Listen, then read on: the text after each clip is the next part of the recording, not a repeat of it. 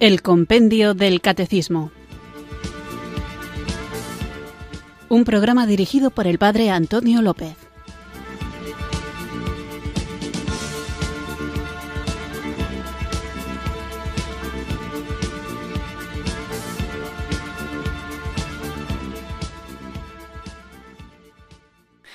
Muy buenas tardes, queridos oyentes de Radio María. Recibido un cariñoso saludo desde Irurzun, en Navarra, quienes sintonizáis una tarde más esta radio que cambia vidas, esta emisora de la Virgen, Radio María, para escuchar el programa El Compendio del Catecismo, nuestro espacio diario de formación católica en el que tratamos de conocer la fe que queremos vivir, compartir y defender. Como sabéis, el guion del programa lo marca habitualmente el libro del compendio del catecismo que lo que hacemos durante esta hora es dedicarnos a reflexionar cada día sobre una de las preguntas que el compendio ofrece y es muy amplio, abarca todas las realidades de nuestra fe católica.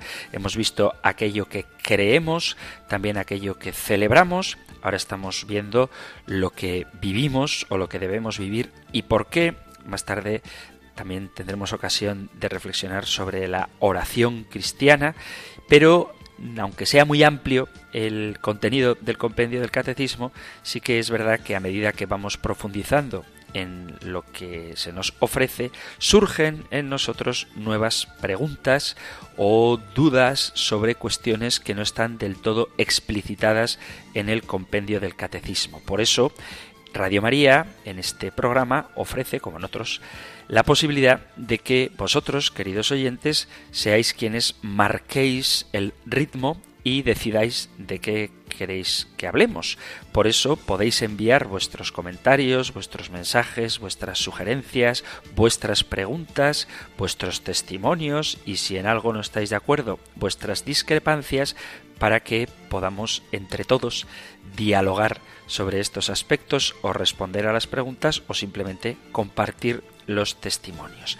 Teniendo claro que no todo en la Iglesia está definido dogmáticamente, que hay opciones que sin salirse de la ortodoxia de la fe se pueden tener distintas perspectivas sobre ellas y por eso pido que cuando respondo a vuestras preguntas las aceptéis con la relatividad que éstas requieren, en el sentido de que habrá cosas que sí que están definidas por la Iglesia, que sí que son como son, o bien en la disciplina de la Iglesia, en el derecho canónico, en la costumbre, o sobre todo, y aquí es donde más cuidado tenemos que tener, en la revelación, tradición, Sagrada Escritura y Magisterio, pero que hay otras cuestiones que, como digo, son perfectamente opinables. También os animo a que no temáis a la hora de expresar vuestra discrepancia. Hay quienes discrepáis porque ciertamente no está claro lo que se puede interpretar, por ejemplo, de un pasaje bíblico. Hay distintas interpretaciones válidas. Luego hay quien discrepa sencillamente porque no cree lo que la Iglesia enseña. También se acepta ese tipo de mensajes, pero teniendo claro que aquí la respuesta la damos como católicos. Es decir, si tú no crees que Jesús es Dios, por más que yo te argumente con la Sagrada Escritura, si no crees que la Sagrada Escritura es palabra de Dios, no vas a sentirte convencido. Aunque la idea no es convencer, la idea es simplemente explicar qué es lo que la Iglesia cree y por qué nada más y nada menos que eso. Vamos a comenzar pues este programa dedicado a vuestra participación y lo hacemos porque sabemos que lo necesitamos invocando el don del Espíritu Santo.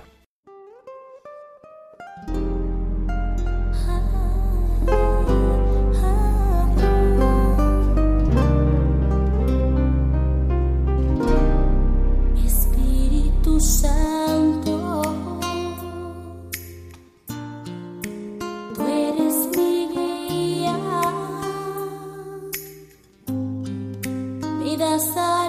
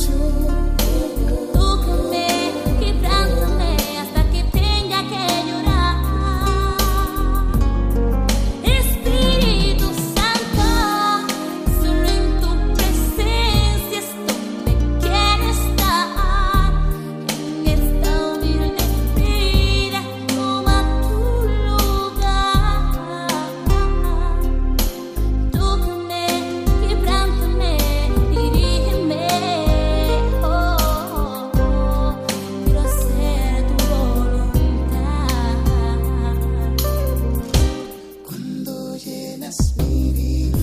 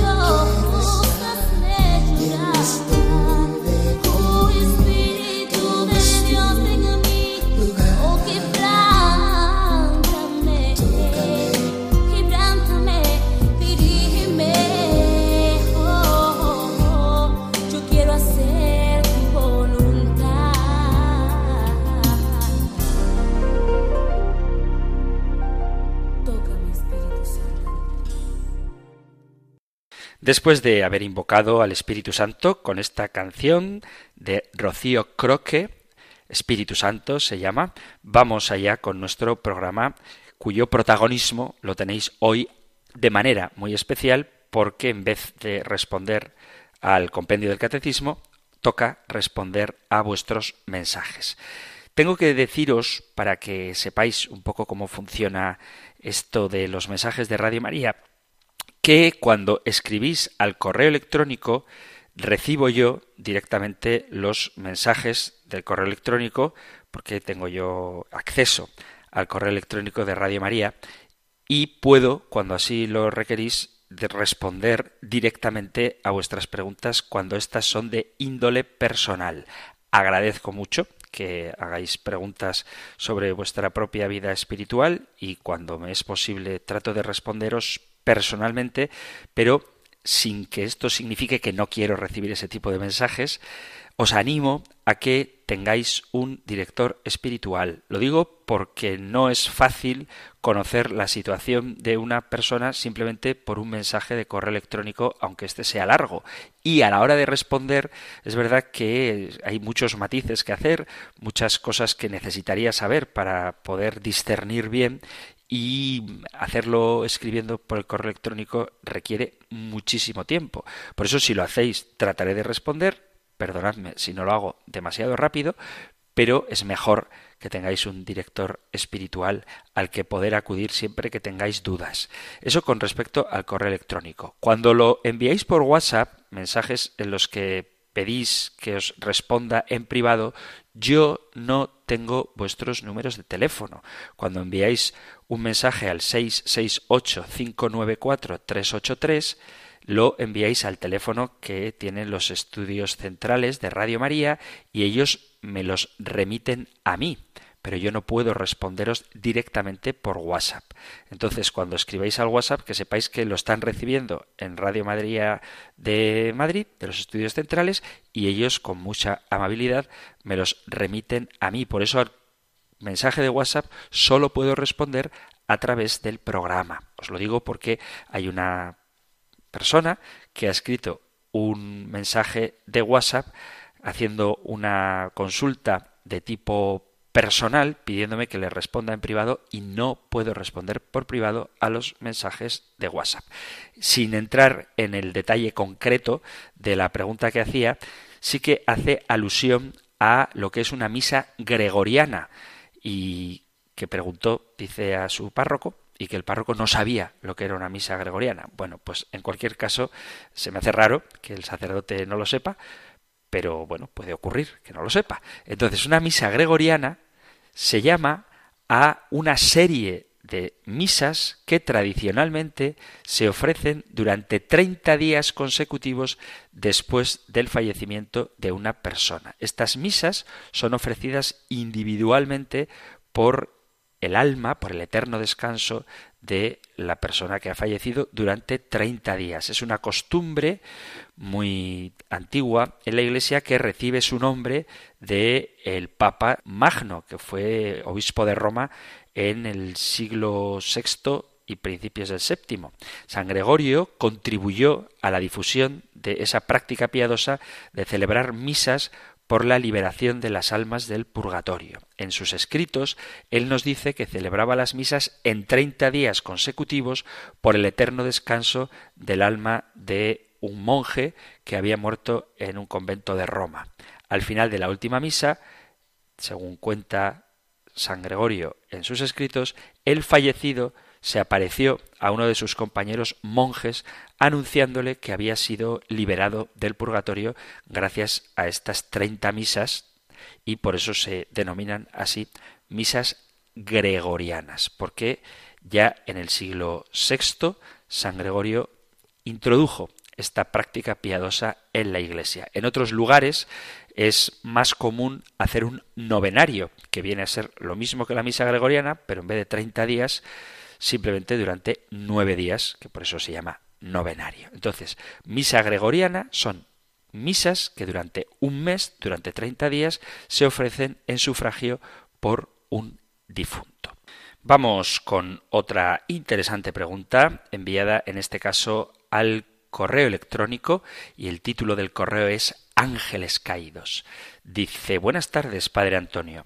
En una reposición suya le oí hablar de los ángeles caídos aclarándonos muchas cosas.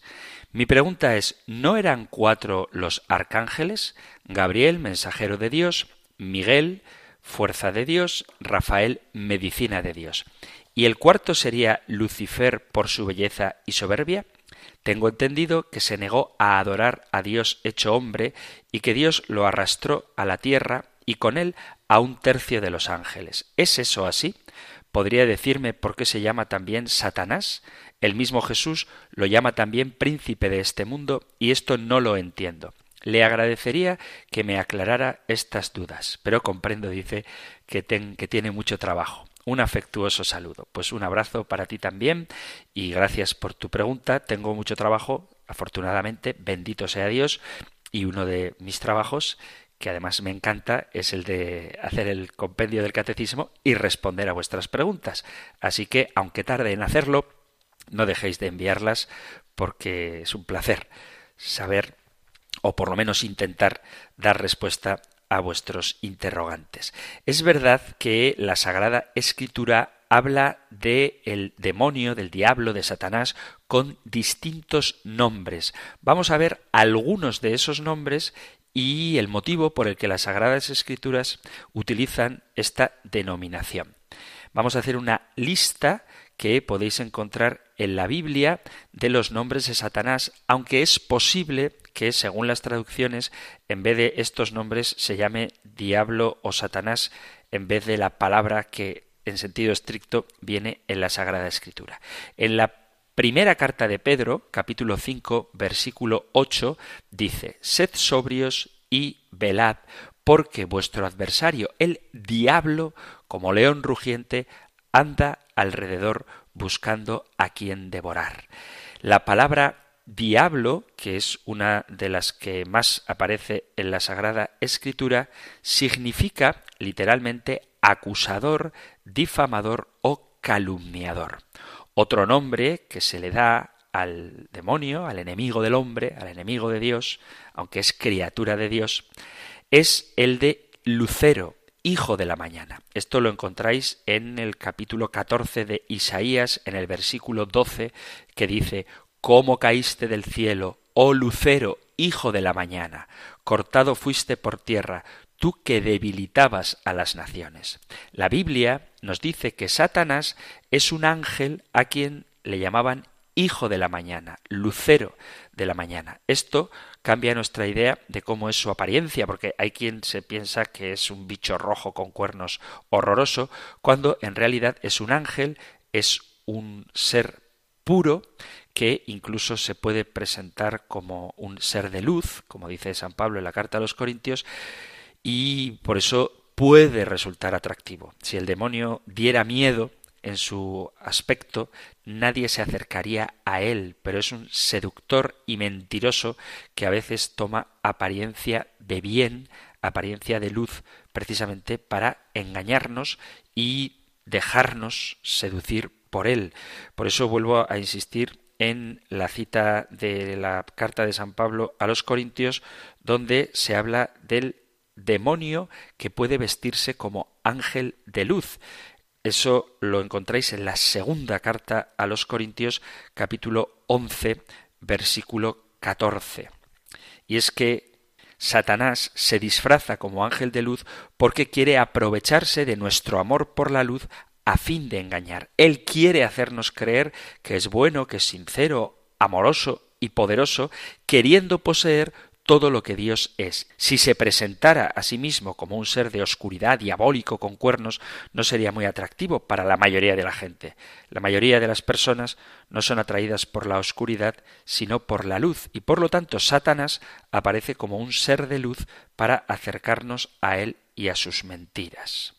De ahí que una de las grandes estrategias del diablo es presentarnos el pecado como algo agradable y hermoso, algo deseable, y presenta las falsas enseñanzas como iluminaciones que cambiarán nuestras vidas. Por eso hay que tener una buena formación, estar atento a lo que enseña la Iglesia para no dejarnos embaucar por el padre de la mentira que se viste de ángel de luz y de hecho Isaías lo llama así, Lucero, hijo de la mañana. Otro nombre que da la Sagrada Escritura al diablo, al enemigo de Dios, al ángel caído, es el acusador, dice el Apocalipsis capítulo 12 versículo 10. Entonces oí una gran voz en el cielo que decía, Ahora ha venido la salvación, el poder y el reino de nuestro Dios y la autoridad de su Cristo, porque ha sido lanzado fuera el acusador de nuestros hermanos, el que los acusaba delante de nuestro Dios día y noche. El diablo es el acusador porque nos recuerda nuestros pecados y nos hace olvidar el perdón y la gracia de Dios. Es decir, Él te sugestiona, te seduce para que te alejes de Dios y cuando ya estás lejos de Él, lo que hace es acusarte delante de Dios para que desconfíes de su misericordia. Por eso las Sagradas Escrituras dicen que en la eternidad Satanás será lanzado al infierno y que ya no podrá acusarnos más. También se le conoce con el nombre de el tentador, así lo llama el evangelista San Mateo en el capítulo 4, versículo 3. Y vino el tentador y le dijo, si eres hijo de Dios, di que estas piedras se conviertan en pan. El diablo y la Biblia demuestra claramente que esto es cierto cuando Jesús mismo fue al desierto movido por el Espíritu Santo y allí fue tentado por Satanás. También en la Biblia, el Evangelio de San Mateo, se le conoce como Belcebú, el príncipe de los demonios. Mateo capítulo 12, versículo 24 dice, Mas los fariseos al oírlo decían, Este no echa fuera los demonios, sino por el poder de Belcebú, el príncipe de los demonios. Uno de los nombres que recibe Satanás es Belcebú porque se le considera el príncipe de los demonios y de todas las fuerzas malignas que existen. También tiene otro nombre en la Biblia que es el malo, así tal cual, el malo. De hecho, en la traducción del Padre Nuestro decimos líbranos, no nos dejes caer en la tentación, líbranos del mal, pero en sentido estricto la traducción literal sería y líbranos del malvado, del malo. En latín, sed libéranos a malo. Dice Mateo capítulo 13 versículo 19, cuando alguno oye la palabra del reino y no la entiende, viene el malo y arrebata lo que fue sembrado en su corazón. Este es el que fue sembrado junto al camino y se denomina así porque es malo y es el que induce a la maldad y arrebata lo que se ha sembrado porque es malo, es esencialmente malo, busca la perdición del hombre y se sirve como herramienta principal de la mentira. Por eso Jesús le llama en el Evangelio de San Juan, capítulo 8, versículo 44, Padre de la mentira. Vosotros sois, dice, de vuestro padre el diablo, y los deseos de vuestro padre queréis hacer. Él ha sido homicida desde el principio y no ha permanecido en la verdad, porque no hay verdad en él. Cuando habla mentira, de lo suyo habla, pues es mentiroso y padre de la mentira. Aquí se le llama mentiroso y padre de la mentira, además de homicida, porque lo que busca es la muerte, entiéndase, la muerte eterna del hombre.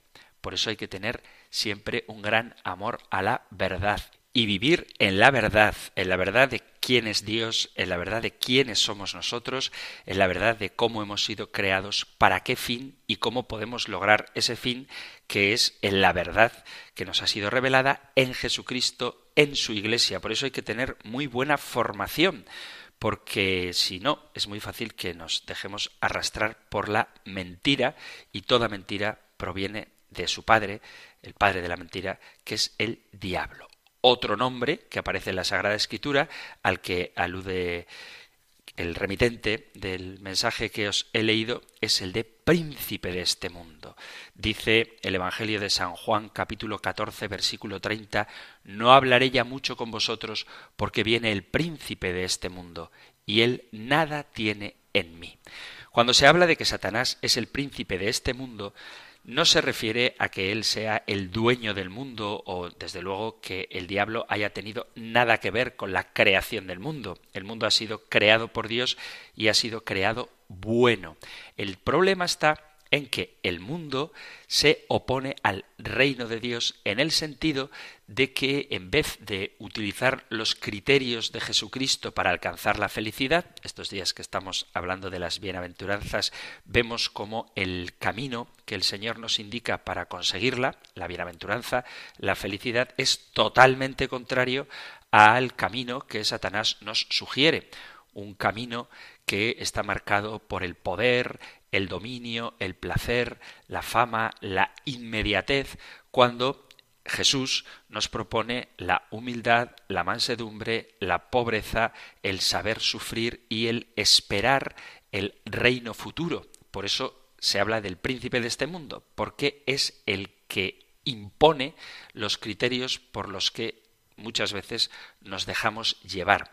Hablamos de que Jesús es el Señor y si Él es el Señor deberíamos someterlo todo a Él y obedecerle a Él. Se ya habla de Satanás, se llama Satanás príncipe de este mundo porque es a los criterios contrarios a Jesucristo a los que muchas veces obedecemos y en ese sentido es príncipe de este mundo no porque él haya creado el mundo, no porque él sea el dueño del mundo, sino porque voluntariamente muchas veces nos dejamos seducir y hacemos más caso a lo que contradice al Evangelio que a lo que el propio Evangelio nos manda. También se habla del el diablo no sólo como el malo, sino como el maligno.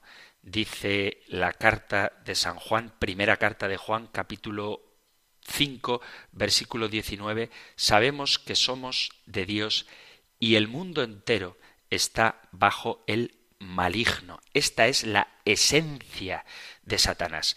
San Pablo, en la carta a los Efesios, cuando nos habla de revestirnos de las armas de Dios, dice, leo Efesios 6, 11 y 12, revestíos de las armas de Dios para poder resistir a las asechanzas del diablo, porque nuestra lucha no es contra la carne y la sangre, sino contra los principados, contra las potestades, contra los dominadores de este mundo tenebroso, contra los espíritus del mal que están en las alturas. Y salto al versículo 16, dice, embrazando siempre el escudo de la fe, para que podáis apagar con él todos los encendidos dardos del maligno. Él es el maligno. Y en este mismo sentido, de príncipe de este mundo se le llama también el Dios de este siglo. En la segunda carta a los Corintios, capítulo 4, versículo 4, dice, en los cuales el Dios de este siglo cegó el entendimiento de los incrédulos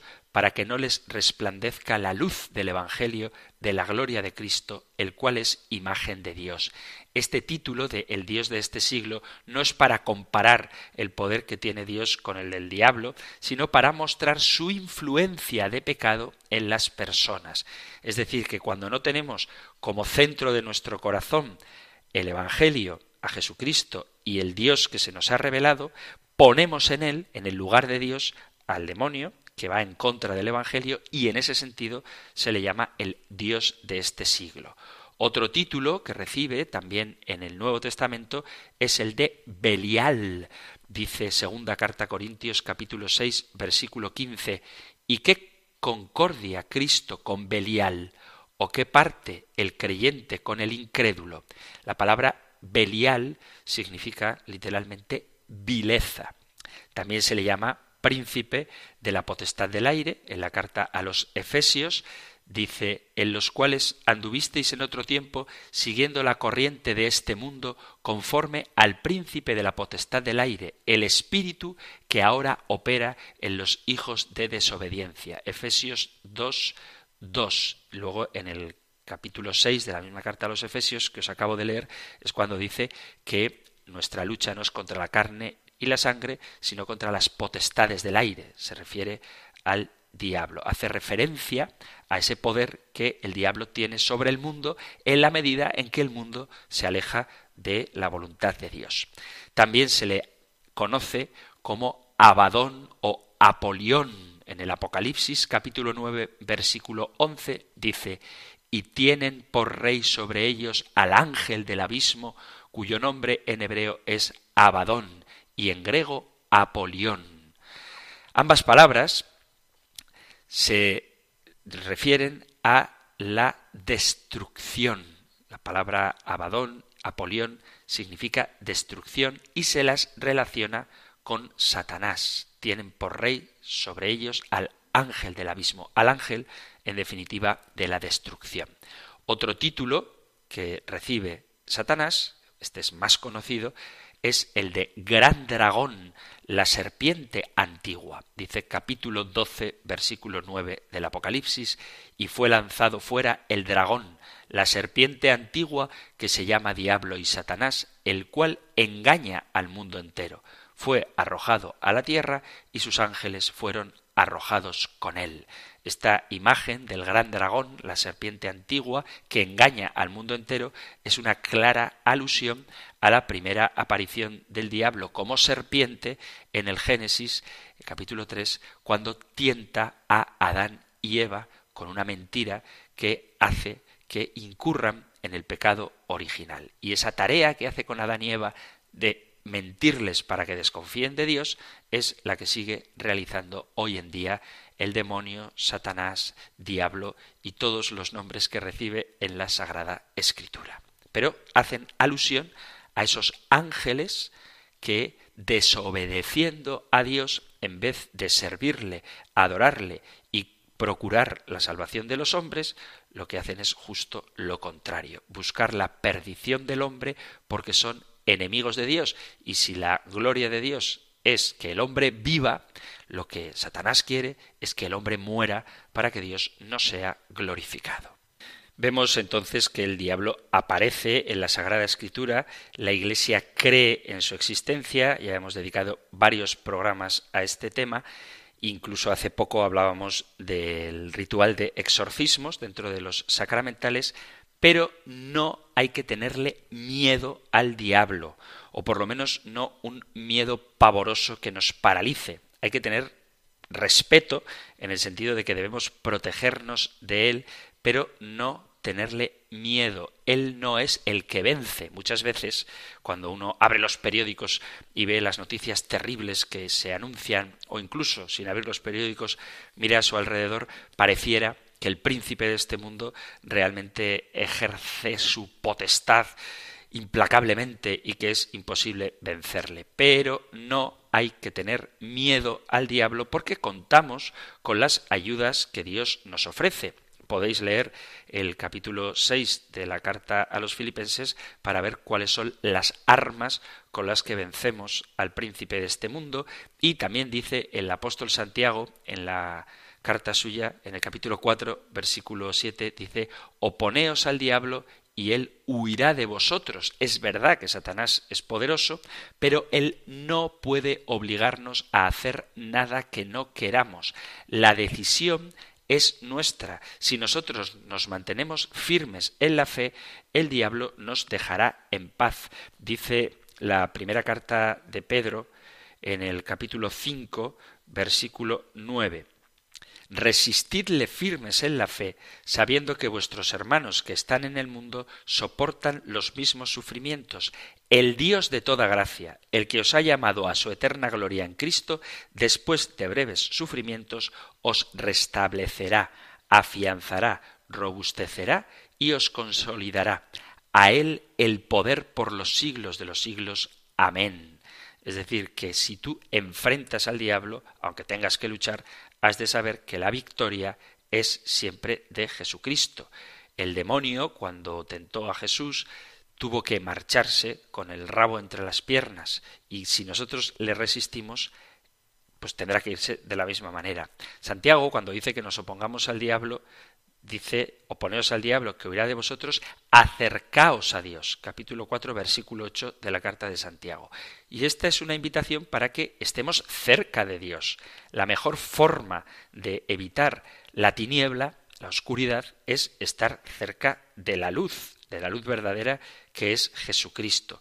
Por lo tanto, la oración, los sacramentos, la vida de gracia, el conocer la Sagrada Escritura, la buena formación, son las herramientas que tenemos para no ser vencidos por Satanás. Si nosotros nos acercamos a Dios, Dios se acerca a nosotros, porque es inmensamente respetuoso y amoroso, y por eso quiere estar a nuestro lado siempre que le dejemos. Hay que tener cuidado con todos estos temas esotéricos que tanto daño hacen. En el capítulo 19 de los Hechos de los Apóstoles vemos un relato donde se ve lo que hicieron algunos habitantes de Éfeso que acababan de hacerse cristianos. Dice, un buen número de los que habían practicado artes mágicas, juntaron sus libros y los quemaron delante de todos, y calcularon en conjunto los precios de ellos, y hallaron que valían cincuenta mil monedas de plata.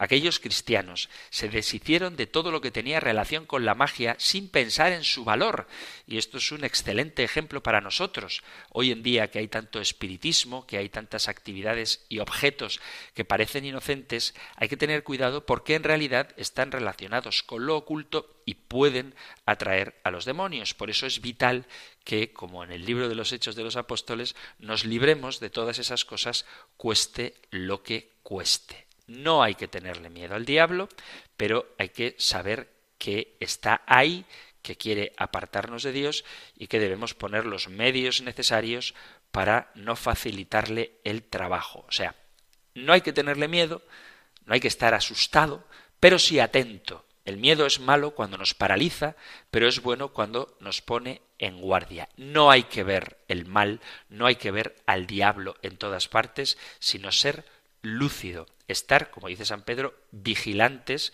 porque el diablo, como león rugiente, ronda buscando a quien devorar, pero no ver al diablo en todas partes.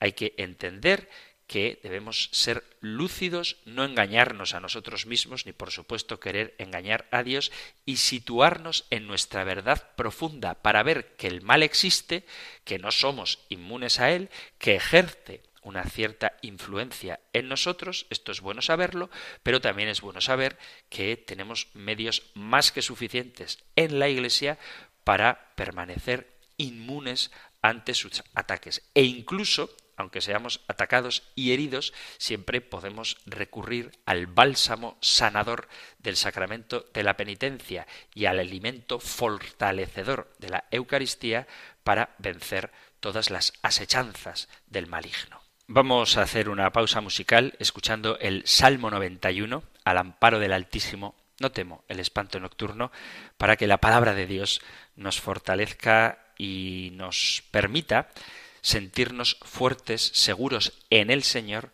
contra el enemigo que nos acecha.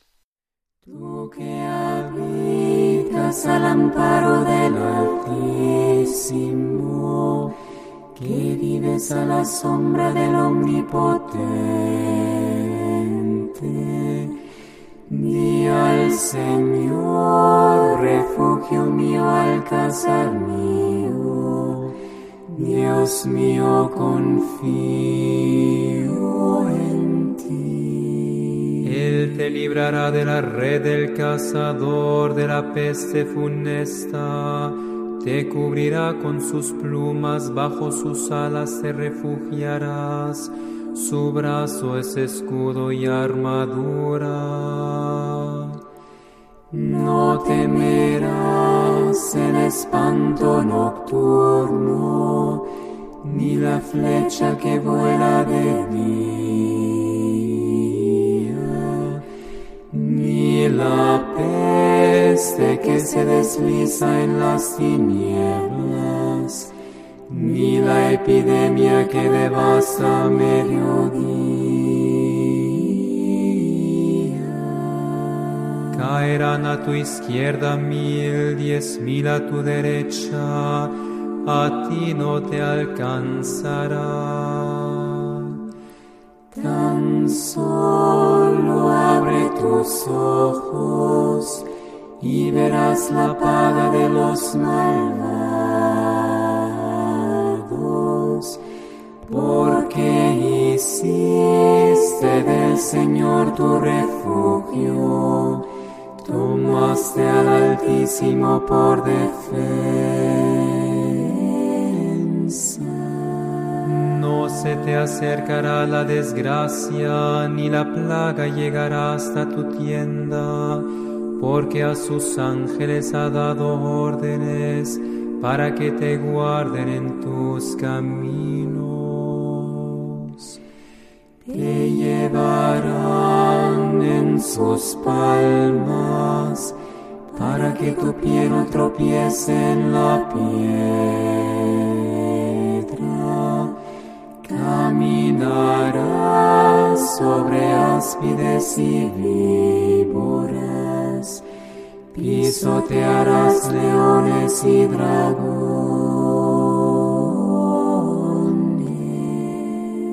Se puso junto a mí, lo libraré, lo protegeré porque conoce mi nombre. Me invocará y lo escucharé.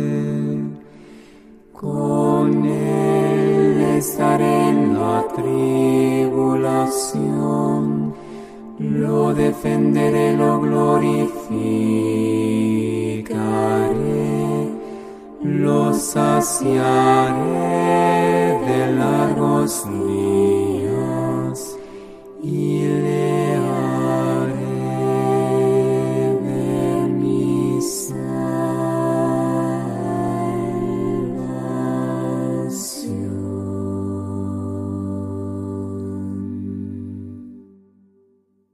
Estás en Radio María escuchando el Compendio del Catecismo, nuestro espacio diario de formación católica en el que tratamos de conocer la fe que queremos vivir, compartir y defender y que puedes escuchar de lunes a viernes de 4 a 5 de la tarde, una hora antes si nos sintonizas desde las Islas Canarias. Hoy estamos dedicando el programa a vuestra participación, a los mensajes que vosotros, queridos amigos, queridos oyentes, enviáis al correo electrónico compendio arroba radiomaria.es, compendio arroba radiomaria.es o al número de teléfono de WhatsApp 668 594 383 668 594 383. Así que continuamos con vuestros mensajes.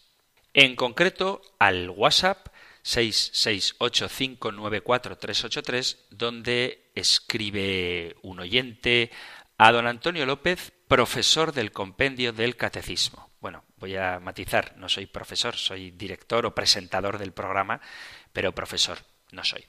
Dice, el ilustre Teófilo al que San Lucas escribe había leído al final del Evangelio que el resucitado fue elevado al cielo ante sus apóstoles en Betania el mismo domingo de la resurrección.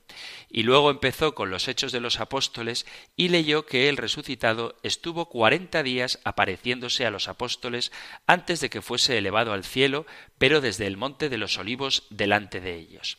Ante estas dos contradicciones tan evidentes de San Lucas consigo mismo, ¿habría pensado Teófilo que su amigo escribía inspirado divinamente cuando interpretaba que una paloma se posó en Jesús? San Mateo dice que se posó. ¿Era el Espíritu Santo, o sea, Dios? Dios hecho ave. Y si Teófilo, después de leer eso en Lucas, leyese el final de San Mateo y el final de Juan, habría visto que ninguno de los dos escribió nada de la ascensión, o sea que dos apóstoles que, según Lucas en sus dos escritos, fueron testigos oculares de un suceso tan portentoso, no lo mencionan en absoluto en sus evangelios. Don Antonio, ¿En cuánto cree usted que habría estimado el ilustre Teófilo la inspiración divina de su amigo Lucas, que tampoco se enteró de la adoración de los magos, ni de la matanza de los inocentes, ni de la huida a Egipto, ni de la flagelación de Jesús, ni de su coronación de espinas, ni de las bodas de Caná, ni del mayor milagro de Jesús, la resurrección de Lázaro, ni del lavatorio de los pies en la última cena, y que sólo se enteró de la mitad de las bienaventuranzas y dice que Jesús las enseñó en un llano cuando todos sabemos que fue durante el sermón de la montaña. Reciba usted un cordial saludo y gracias por animarnos a estudiar el Nuevo Testamento comparando los escritos entre sí. Y se me olvidaba el Santo Sepulcro. ¿Quién estaba peor inspirado? ¿San Lucas, que pone a cinco o más santas mujeres, o San Juan, que sólo pone a la Magdalena? Y las mujeres que dice Lucas iban a embalsamarlo. ¿No le inspiró a Lucas que lo habían dejado embalsamado José de Arimatea y Nicodemo con cien libras de ungüentos en la noche del Viernes Santo? tantas discrepancias evangélicas inspiradas y las que me dejo. Un cordial saludo. Pues un cordial saludo para ti también. Gracias por escuchar el programa y sobre todo mucho ánimo y muchas gracias por leer la Sagrada Escritura. Gracias, digo, porque cuanto más cristianos haya que conozcan la Sagrada Escritura, más enriquecida se verá la Iglesia con católicos bien formados. Pero para ser un católico bien formado hay que leer las Escrituras entendiéndolas no solamente en el sentido más literal de la palabra, que seas capaz de enlazar unas letras con otras que forman palabras y palabras con otras que forman frases y frases con otras que forman párrafos, no se trata de entender así la Biblia, sino de saber cómo ésta ha sido escrita. Y pretender que Mateo, Marcos, Lucas y Juan estaban Mateo, Marcos, Lucas y Juan en persona viéndolo todo y dialogando entre ellos a ver qué iban a escribir, eso es no entender absolutamente nada. El autor de los Evangelios no pretende hacer una crónica histórica de lo acontecido, sino narrar unos acontecimientos que efectivamente han sucedido, pero con la intención de anunciar la buena nueva del Evangelio. Los autores del Evangelio no son cronistas periodísticos ni tampoco historiadores en el sentido que lo entendemos hoy que tampoco existe, dicho sea de paso, de quien quiere narrar un acontecimiento de manera aséptica, sino que tienen una clara intencionalidad, que es la intención de anunciar las verdades de Jesucristo, anunciar la persona de Jesús. Es verdad que hay discrepancias, que no contradicciones, entre algunos relatos evangélicos y otros. Es cierto que hay algunos evangelistas que cuentan episodios que otros omiten o que incluso los mismos episodios tienen algunos datos que son diversos. Pero eso no es una contradicción. Es verdad, lo dice el oyente, que son discrepancias. ¿A qué se deben estas discrepancias? A que lo recogido por los evangelistas en sus textos, en sus libros, no fue escrito en el momento en que lo vieron. No quiero entrar ahora en la dificultad que había hace más de dos mil años para conseguir papel y boli, cosa que por supuesto no ocurría, sino que la escritura era algo que requería mucho tiempo, muchas herramientas y bastante incómodas de llevar encima. Digo esto porque los testigos de lo que aconteció durante la vida terrena de Jesús fueron narrando oralmente esos acontecimientos. La Iglesia tiene el fundamento en la Sagrada Escritura y la Sagrada Escritura, hablo del Nuevo Testamento, está fundado en la tradición oral, es decir, en lo que contaron los testigos. Y así lo expresa precisamente, ya que lo menciona tanto el oyente, el evangelista San Lucas, que se refiere a Teófilo, efectivamente, pero Teófilo muy probablemente no era un coleguita de San Lucas, no era un amigo suyo al que le dirige el Evangelio, sino que se trata de un recurso literario. Teófilo significa amigo de Dios y es una forma de dirigir el Evangelio a los amigos de Dios, a aquellos que lo quieren conocer. Entonces el propio evangelista Lucas, cuando le habla a Teófilo, que no es un individuo, sino un recurso literario, explica cómo escribió su Evangelio, que no fue teniendo papel y boli delante de Jesús, sino que, leo, Lucas 1.1 puesto que muchos han intentado narrar ordenadamente las cosas que se han verificado entre nosotros tal como nos las han transmitido los que desde el principio fueron testigos oculares y servidores de la palabra, he decidido yo también, después de haber investigado diligentemente todo desde los orígenes, escribírtelo por su orden ilustre Teófilo, para que conozcas la solidez de las enseñanzas que has recibido. Simplemente en estos cuatro versículos está respondido lo que dice el oyente. Muchos han intentado poner en orden las cosas que se han verificado entre nosotros y que nos han sido transmitidas, pues yo también lo voy a hacer después de haber investigado. Entonces, en esa investigación es lógico que entre la multitud de testigos haya distintos datos. Haya diversos detalles que no modifican en absoluto la verdad de lo que ahí se está narrando. El hecho de que San Juan no cuente la ascensión o el hecho de que el lugar donde ésta ocurrió no sea precisamente el mismo, no significa que ésta no haya ocurrido. Es muy normal, y si queréis podéis hacer la prueba con cualquier aspecto cotidiano de vuestra vida, que si le preguntáis a alguien qué ha sucedido, os cuente efectivamente qué ha sucedido. Pero si empezáis a preguntarle detalles de dónde ha sucedido, a qué hora ha sucedido, qué testigos había en ese acontecimiento, es muy normal que haya discrepancia de datos concretos. Pero repito, que haya discrepancia de datos, que haya dos personas al pie de la cruz o cinco al pie o mirando a Jesús desde lejos, no obsta para el hecho de que Cristo fuera crucificado.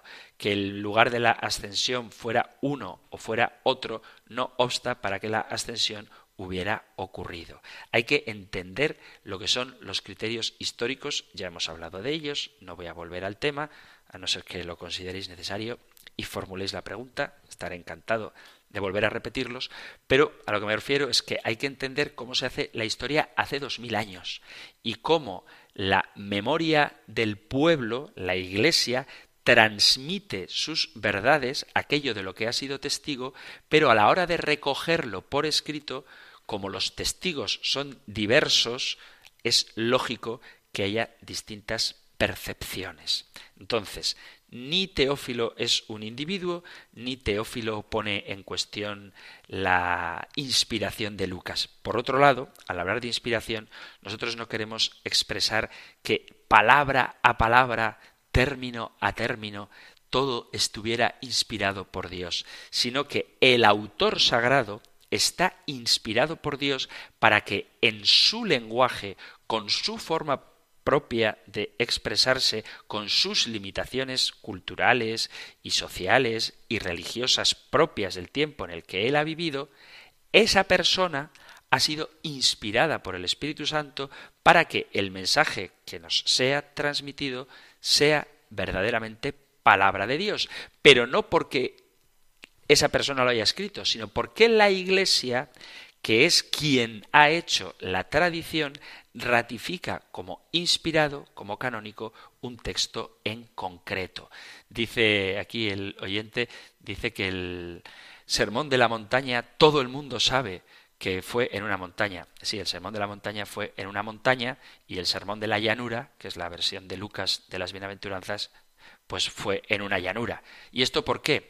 Porque San Mateo, por ejemplo, escribe para judíos y tiene la intención de expresar que así como en el monte Sinaí se dieron a Moisés las tablas de la ley, Jesucristo como nuevo Moisés desde la montaña nos da los nuevos mandamientos.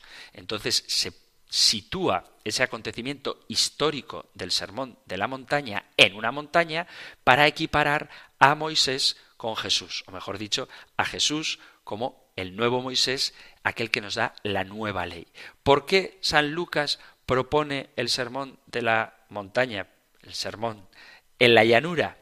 Pues porque San Lucas, que tiene una intención más destinada hacia los paganos, donde hace un subrayado especial hacia los pobres, los marginados y los excluidos, lo pone precisamente en la llanura como una forma de expresar que es para los de abajo, para quienes está destinado el Evangelio.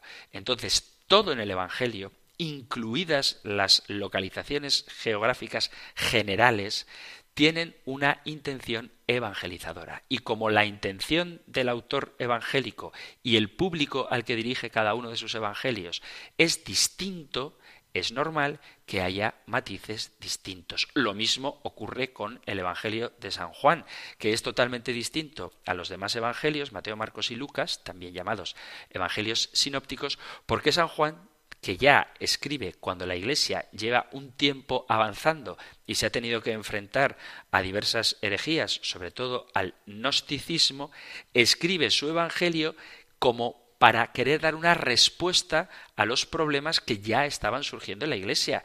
De ahí que sea un Evangelio mucho más teológico, donde se habla de Jesús como la luz, donde los milagros de Jesús tienen una clara significación de signo valga la redundancia. De hecho, no los llama milagros, sino que los llama signos. ¿Eso significa que no ocurrieron? Sí que ocurrieron, pero los narra desde una perspectiva en la que trata de dar una dimensión mucho más profunda. Es decir, Jesús no se limita a curar, sino que Jesús cura en el Evangelio de San Juan y explica el porqué de la curación. Cura a un ciego, yo soy la luz del mundo. Multiplica los panes y los peces y dice yo soy el pan de vida. No es simplemente un relato narrado como un acontecimiento que no tiene una significación, sino que narra el acontecimiento y da el significado. Y como cada evangelista tiene la intención de dirigirse a un público para expresar un significado diferente de un acontecimiento histórico, es normal que haya algunas diferencias. Por eso es tan importante formarse. Efectivamente hay que leer la Biblia, ánimo a seguir haciéndolo, pero hay que leerla desde el espíritu que la inspiró, que es el mismo espíritu que mueve y vivifica a la Iglesia. Queridos amigos, queridos oyentes, se ha terminado el tiempo para el programa de hoy, así que continuaremos la próxima semana respondiendo a vuestras preguntas, las que habéis enviado y las que si queréis podéis enviar al correo electrónico compendio arroba radiomaria.es, compendio arroba radiomaria.es o al número de teléfono de WhatsApp 668 594 383 668 594 383. Concluimos ahora el programa recibiendo la bendición del Señor. El Señor te bendiga y te guarde, el Señor ilumine su rostro sobre ti y te conceda su favor, el Señor te muestre su rostro y te conceda la paz. Muchísimas gracias por estar ahí Gracias por escuchar el compendio del catecismo y si queréis volveremos a encontrarnos en un próximo programa. Un fuerte abrazo.